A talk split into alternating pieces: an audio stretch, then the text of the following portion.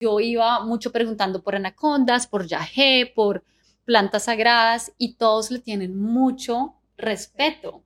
Y me decían, si yo te ofrezco ayahuasca, te estaría mintiendo, porque las únicas comunidades que pueden ofrecer esa mm, planta medicinal, ese ritual, son los inganos y los cofanos. Hola, mi nombre es Alejandra Grisales. Y yo soy Lauri Grisales. Bienvenidos y bienvenidas a Almas Gemelas. En este podcast queremos inspirarlos a que sueñen, exploren, salgan de la zona de confort, se equivoquen y vivan la vida sin miedos. Y es que literalmente somos dos hermanas gemelas que practicamos y enseñamos yoga en Nueva York una ciudad que nos ha enseñado y nos ha motivado a ser mucho más auténticas a las malas y a las buenas. Nos ha tocado. En este podcast van a encontrar meditaciones, experiencias personales e información muy valiosa para que aprendamos a reprogramarnos, expandirnos y crear una vida de infinitas posibilidades. Porque, sí es posible. Bienvenidos a un nuevo episodio de Almas Gemelas. Mi nombre es Lauri Grisales. Y yo soy Alejandra Grisales. Y hoy les tenemos un tema espectacular que mi hermana Alejandra nos va a contar porque estuvimos hace una semana en Colombia, allá estuvimos en Medellín, yo en Cartagena y ella después se fue para Amazonas y yo estoy súper intrigada por saber qué pasó allá, cómo la pasó, qué tal la experiencia, los indígenas, la cultura, todo. Entonces, Alejandra, cuéntanos qué tal era la experiencia del Amazonas y por qué, además, por qué decidiste irte allá, porque fue algo súper de la nada. Sí, yo creo que el Amazonas lo llama uno y era mi momento de ir, la verdad. Y me lo imaginé mucho más, pues sabía de muchos turistas, de muchos amigos que habían ido, pero realmente que es un plan guerrero. Y me di cuenta ya que no es para todo el mundo. Muy wild, o sea, yo pienso en el Amazonas y yo quedé con la idea de que Amazonas igual a anacondas Total. Y en Medellín yo vi la película de la anaconda porque salió, la estaban, la pusieron. Todos son señales. Entonces, apenas llegué al Amazonas, lo primero que hice fue preguntar, bueno, ¿y eso es verdad? ¿Han visto la anaconda? ¿De qué se trata? Pues, o sea, ¿cómo es el animal? Y apenas llegué al primer hotel, el recepcionista lo único que hizo fue hablarme de la anaconda por, no sé, como por 15 minutos y me contó una historia de que iba en, el, en la canoa, pues iba con un primo y el primo le dijo como, esto se ve medio raro, esto se escucha medio raro y tenemos mucha agua en la canoa. Entonces empezaron a sacar agua de la canoa. ¿Cómo así? ¿No podían ver? No, porque era de noche. Y después se dieron cuenta que el agua estaba como moviéndose, había mucha corriente. Entonces dijeron, vámonos a la orilla porque, o sea, algo está pasando en la mitad del río. Después se dieron cuenta que había un tronco y que el tronco se empezó a hundir, a hundir, a hundir y después se hizo como un remolino, el tronco se hundió y salió volando. Entonces ahí se dieron cuenta que era la anaconda que estaba pues en el río en el río Amazonas, porque eh, la verdad es que el río Amazonas está lleno de anacondas, de pirañas, de caimanes y bueno, y otro. Pero bueno, entonces sí es seguro ir allá.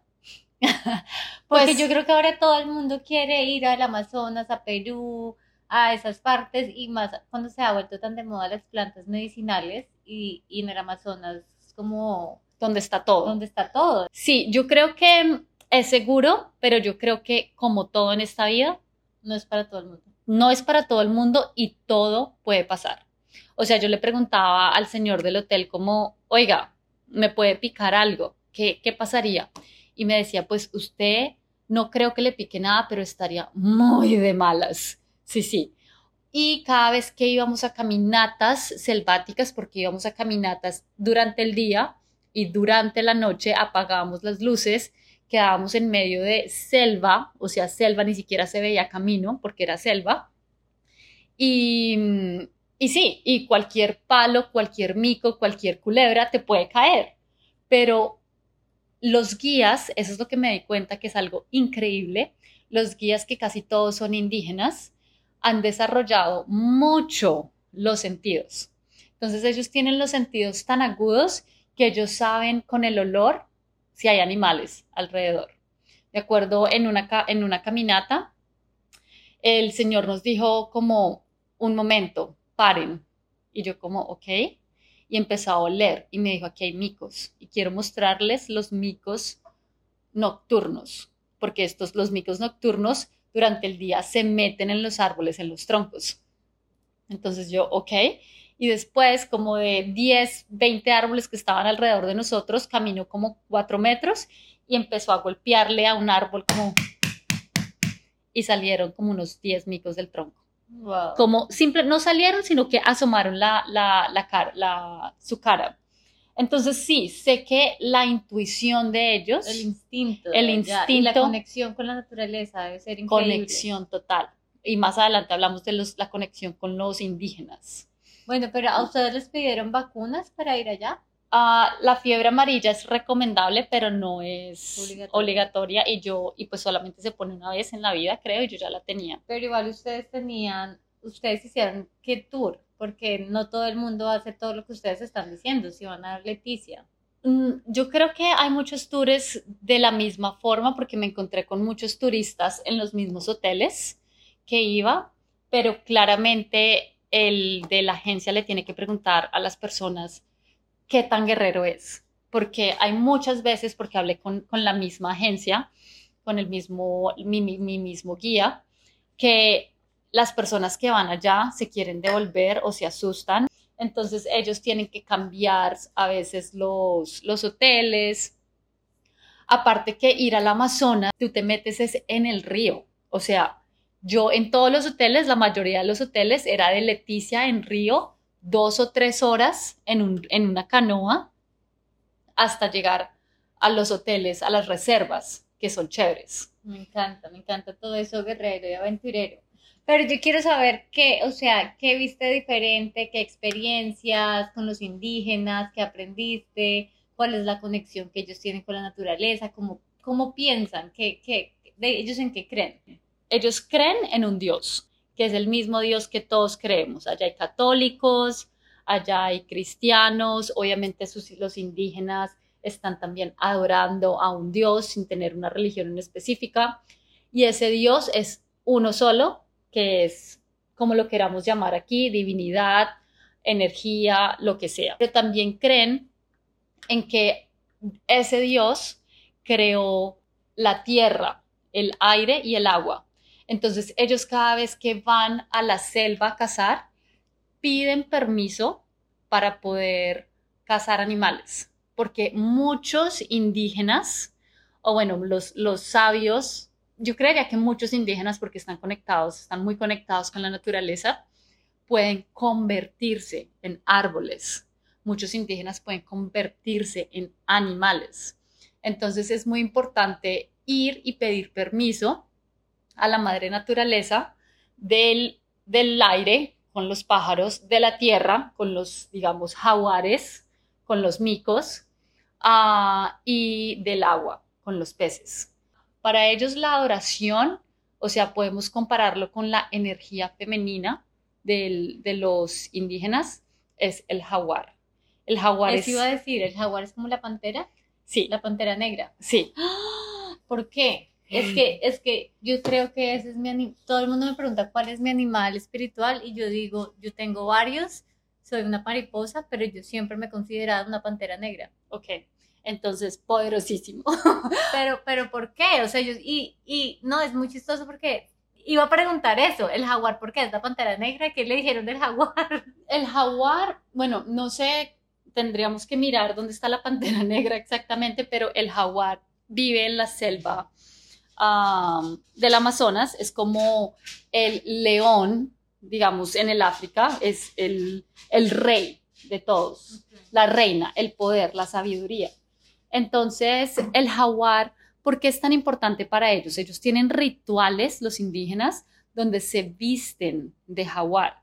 Incluso la piel de ellos, ellos creen que metieron al jaguar en, en un fuego divino y que salió con esa piel así dorada y con, y con puntos negros. Porque, sí, porque presenta también la dualidad del sol y la luna. El jaguar es un animal diurno y nocturno. Puede ver hasta seis veces mejor que nosotros en la noche. es un animal que en el día también caza. Es un animal que vive cerca de los ríos porque nada demasiado bien. O sea, no, no, yo la verdad no sabía que el jaguar nadaba así de bien, pero por eso es que vive cerca de los ríos, porque le encanta también estar en el agua, caza peces, caza también en la tierra. Y tiene una conexión muy linda con la luna. También.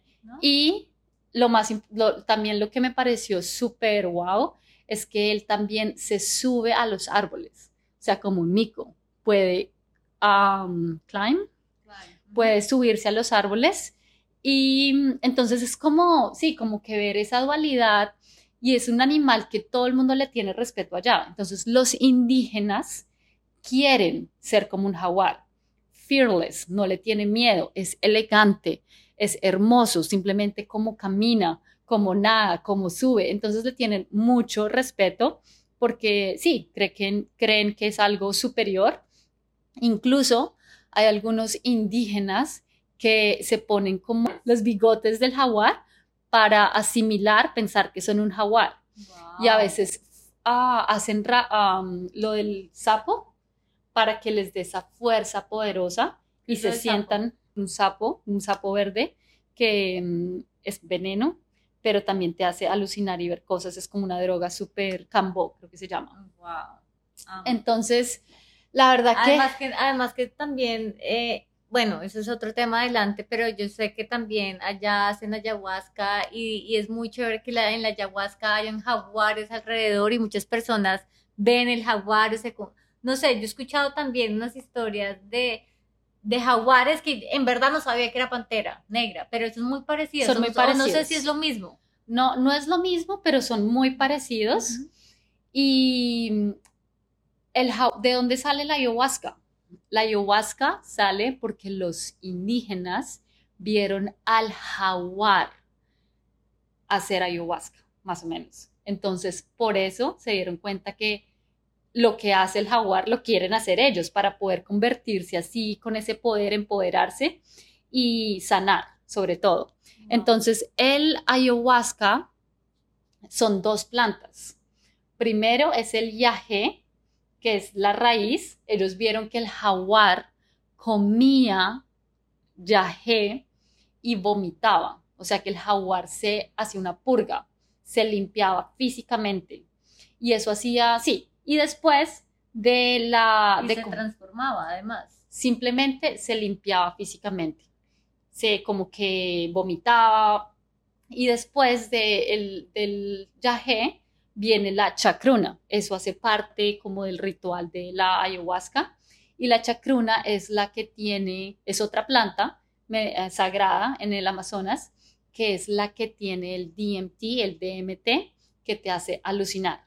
Entonces ellos veían como el jaguar primero se comía el yagé, después la chacruna, y se convertía, se empoderaba, sanaba, mejor dicho, se moría, porque en el yagé lo que dicen es que uno tiene que morir para renacer. Entonces veían esa parte del jaguar y por eso lo imitaron y por eso los chamanes, que la verdad chamanes vienes de, mm, de es no del Amazonas, allá le llaman estaita, cacique o curandero. Pero entonces así fue como apareció este ritual del, de la ayahuasca. Wow, me parece súper interesante. Y lo mejor de todo es que cuando uno va al Amazonas, los indígenas son demasiado sabios. Y pues yo iba mucho preguntando por anacondas, por yagé, por plantas sagradas y todos le tienen mucho respeto. Y me decían, si yo te ofrezco ayahuasca, te estaría mintiendo, porque las únicas comunidades que pueden ofrecer esa mm, planta medicinal, ese ritual, son los inganos, y los cofanos. De Perú, Que están en Perú, están por la zona del Putumayo en Colombia. Entonces, no todos hacen ese ritual. Y lo que sí vi es que muchas personas allá toman, hacen tabaco, tabaco, tabaco, tabaco. Y yo le decía a la indígena con la que le estaba haciendo muchas preguntas. ¿Toda la gente, todos los indígenas lo hacen o, o quiénes? Los, los, indígenas, sí. de forma diaria. Sí, incluso las personas que están en las canoas también lo hacían y estuve, tuve una conversación súper chévere con uno de ellos y también le pregunté por qué haces tanto tabaco y también le pregunté al indígena por qué estás aquí y ellos, ella se la ponía, era como una tintura, la de ella, el tabaco, pero el, el señor sí la estaba fumando, que era el que me manejaba la canoa. Y yo le decía, ¿por qué, ¿por qué hacen tabaco aquí? O sea, ¿qué tiene que ver el tabaco? Y me decía, el tabaco es protección. Entonces, nosotros, yo cada vez que voy de pesca, cada vez que voy en el río en la noche, yo vivo solo en la mitad del río, en una casa flotante, yo hago tabaco para protegerme. Y también el tabaco para la indígena era sabiduría. Entonces, cada vez que yo le hacía una pregunta, ella se daba, comía tabaco, se lo ponía en la, en la boca y me decía, el tabaco me da una mejor visión, como que más claridad para poder responder. Y lo más chévere también es que cuando uno va a saludar a un indígena, uno dice como, wow, como, no sé, lo saludan un poco como chévere, solamente si ven que, que tú tienes como, que vienes con buenas intenciones. Pero si ven que hay algo malo, que te estás burlando de ellos o que hay algo en ti, entonces como que prefieren saludar normal o ni siquiera saludar. Wow, súper interesante. Y te saludan con tabaco, realmente te saludan y te ofrecen tabaco, esa es la forma de, de lo, como los indígenas saludan. Entonces, sí, fue, una experiencia súper chévere. La coca, como la respetan allá, esa planta sagrada, uh, el mambé, que es algo que, que también se mastica, es algo que se come y te da energía, pero es algo que solamente los hombres hacen. Sin embargo, a los turistas se lo venden y a mí, yo quería, o sea, en mi plan, yo iba a hacer mambé con, con los indígenas, pero después de que me dijeron, no, aquí solamente las mujeres no lo hacen porque ellas hacen este tabaco, entonces como que decidí respetarlo y dije, pues yo tampoco lo voy a hacer. Pero una cosa que quiero decir antes de, de salirnos del tema es que ellos son muy abundantes. Ellos tienen una conexión con la naturaleza increíble y como te decía, ellos tienen como el mundo del aire, de la tierra y del agua que respetan mucho y también le hacen adoración a esos tres para tener abundancia. Y para ellos lo más importante es agradecerles, respetar esos tres como mundos que Dios creó y cuando uno agradece y respeta, los rituales que ellos hacen les traen abundancia. Como que ellos me decían, nosotros somos muy abundantes aquí, nosotros tenemos todo. Nosotros no necesitamos plata porque tenemos todo, la comida, de las plantas, de los troncos, sacamos caucho, sacamos, ah, no sé, muchos materiales para hacer canastas, para hacer cosas de la cocina. Entonces, como que no necesitamos nada, sin embargo, ustedes en la ciudad siempre quieren más y más y comprar y comprar y consumir y consumir y gastar. Y cuando yo llegué a Nueva York, esa fue como que mi primera impresión. Era un sábado donde toda la gente sale a comprar cosas y yo decía como, yo no quiero vivir como una indígena, claro, no me quiero ir a ese extremo de no quiero el mundo, pues exterior, pero sí me di cuenta que hay mucho como consumismo, que es lo que malgasta, mm, sí, como que no, no, ellos cuidan mucho a la naturaleza y nosotros con este consumismo como que no, no lo estamos, no la estamos cuidando. Sí, es que estamos de extremo a extremo. Amazonas y Nueva York, una de las ciudades más consumistas. Yo me acuerdo la primera vez que yo llegué a Nueva York, yo sentía que esto era como, no sé, una ciudad que me daba miedo. Pero bueno, yo quiero saber cómo fue la estadía, cómo fue la experiencia, que, que o sea, cómo se sintió allá. Bueno, la verdad es que la primer noche estuve en una casa en el árbol y yo no sabía que me iba a caer un árbol, no sabía que era una aventura simplemente subir a ese árbol, a mi habitación. Entonces, eso fue una sorpresa para mí y más porque pregunté por qué el árbol está, la casa está tan alta y me dijeron para evitar los animales que pasan por la tierra en la selva. Porque literal era una casa en la mitad de la selva. Y lo único que me decían que, que podía escuchar y que no me asustara era como pájaros que se golpeaban con la casa o micos que empezaban como a golpear un poco. Entonces, que no me asustara, simplemente que disfrutara como esa, mm, eh, sí, la naturaleza. Entonces, bueno, ese fue el día, el primer día. Y la verdad que yo me iba a quedar sola una noche y le dije al guía como, yo no creo que pueda quedarme en la mitad de la selva sola una noche, porque esto lo hago con mi amiga, pero sola ya me daría miedo que me picara algo y que nadie estuviera alrededor mío cerca para como para ayudarme. Entonces le pregunté cómo eran las otras hoteles y me dijo que todo era mucho más guerrero, que era en el río y que habían muchos más zancudos. ¿Por qué? Porque no eran Leticia, sino que teníamos que coger una canoa e irnos por todo el río del Amazonas hacia los hoteles que eran a dos o tres horas de, de Leticia en canoa.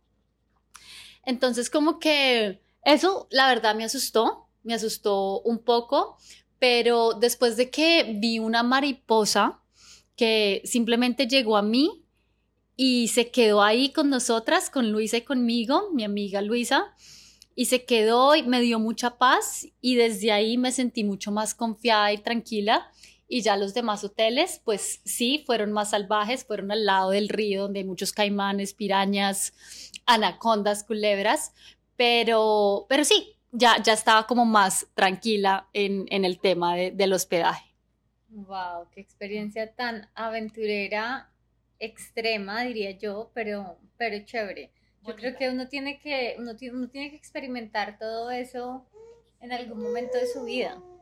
Total, y más cuando veníamos de Medellín, que en Medellín estábamos en un lugar, en un hotel súper cómodo, súper, sí, medio, medio fancy.